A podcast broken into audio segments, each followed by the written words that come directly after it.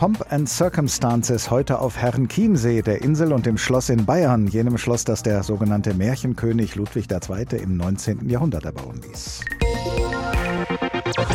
Denn so wie Ludwig einst Besuch von seiner Amtskollegin der österreichischen Kaiserin Sissi bekam, so empfängt am heutigen Tag sein republikanischer Nachfahre, der bayerische Ministerpräsident Markus Söder, niemand Geringeren als die Bundeskanzlerin. Und zwar in der prunkvollen Spiegelgalerie von Herrn Chiemsee, nachdem die beiden zunächst eine gemeinsame Schifffahrt auf dem Chiemsee unternommen haben und anschließend in einer Kutsche zum Schloss chauffiert worden sind, sodass Angela Merkel dort an einer Sitzung des bayerischen Kabinetts teilnehmen kann, die um 12 Uhr, also gerade begonnen begonnen hat. Vor der Sendung habe ich darüber mit unserem Berliner Hauptstadtkorrespondenten Alex Krämer gesprochen.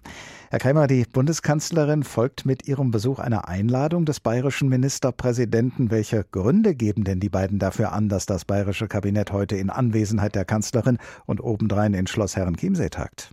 Also die offizielle Begründung ist die deutsche EU-Ratspräsidentschaft und dass die Kanzlerin mit dem bayerischen Kabinett mal drüber reden möchte, was das denn bedeutet auf den verschiedenen Politikfeldern. Aber das ist natürlich eine verhältnismäßig dünne Begründung, denn das Ganze hätte man auch nüchterner in der Staatskanzlei in München haben können.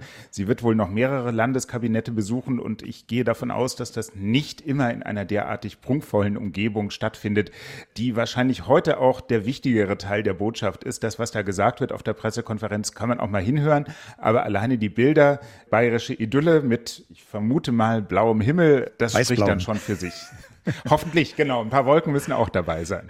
Also dann tun wir doch mal das Gleiche, was man bei einer Schlossbesichtigung auch tut. Nachdem wir die Fassade gewürdigt haben, schauen wir mal, was zum Vorschein kommt, wenn man hinter die Fassade schaut. Nehmen wir zunächst mal Markus Söder, den Gastgeber. Was verspricht er sich von einem, ich nenne es jetzt mal Staatsbesuch der Kanzlerin in Bayern? Will er sich den Ritterschlag für eine Kanzlerkandidatur abholen? Die Möglichkeit, die ist durchaus da. Es gibt auch eine andere Möglichkeit, die man kurz in Erwägung ziehen sollte. Bayern versteht sich ja schon nicht einfach als eines von 16 Bundesländern, sondern schon als ein ganz besonderes, also nicht irgendwie sowas wie Hessen oder Nordrhein-Westfalen, sondern irgendwie herausgehoben, Freistaat und so weiter.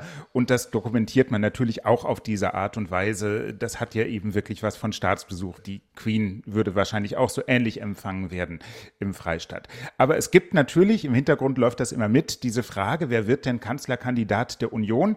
Und da nutzen natürlich Markus Söder diese Bilder.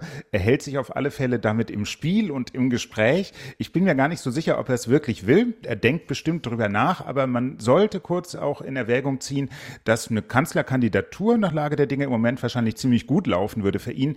Die Probleme würden dann losgehen, wenn er Kanzler ist. Das hatten wir noch nie, einen CSU-Kanzler.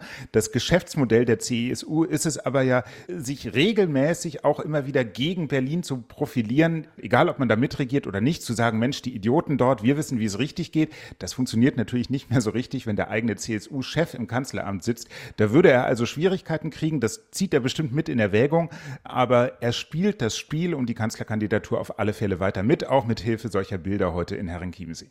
Aber zu solchen Bildern gehören eben zwei, nicht nur Markus Söder, sondern auch Angela Merkel in diesem Fall. Schauen wir mal auf die möglichen Motive der Bundeskanzlerin. War die Einladung von Markus Söder ein Angebot, das sie schon aus Höflichkeit nicht ablehnen konnte oder hat auch sie einen Nutzen davon?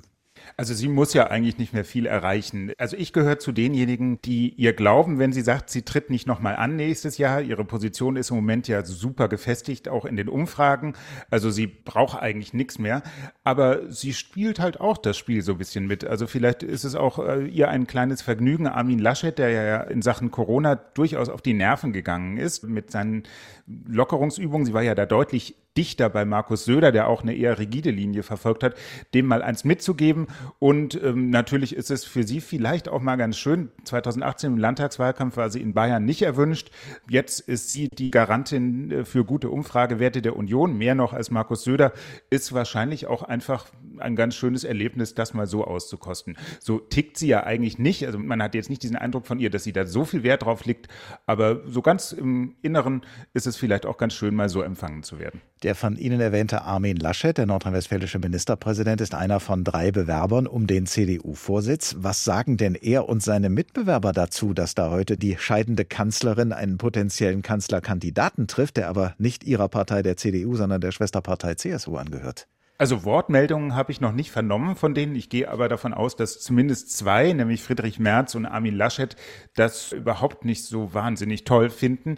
Denn bei den beiden kann man davon ausgehen, die würden den CDU-Vorsitz, wenn sie ihn denn erringen, auf alle Fälle verbinden wollen mit der Kanzlerkandidatur. Die würden jetzt nicht sagen, ach, mir reicht das CDU-Chef und dann soll doch mal der Söder kandidieren. Bei Norbert Röttgen hat man es schon anders gehört jetzt. Also der kann sich das offenbar vorstellen, ist aber der totale Außenseiter. Die beiden Favoriten, wenn man sie denn noch so nennen möchte, sie sind ja beide so ein bisschen angeschlagen. Der eine kommt kaum vor und der andere kam zwar vor, aber machte nicht so eine glückliche Figur. Die werden das bestimmt jetzt nicht so toll finden, diese Bilder aus Herrenchiemsee. Sie werden sie sich anschauen, aber sie werden sich nicht drüber freuen.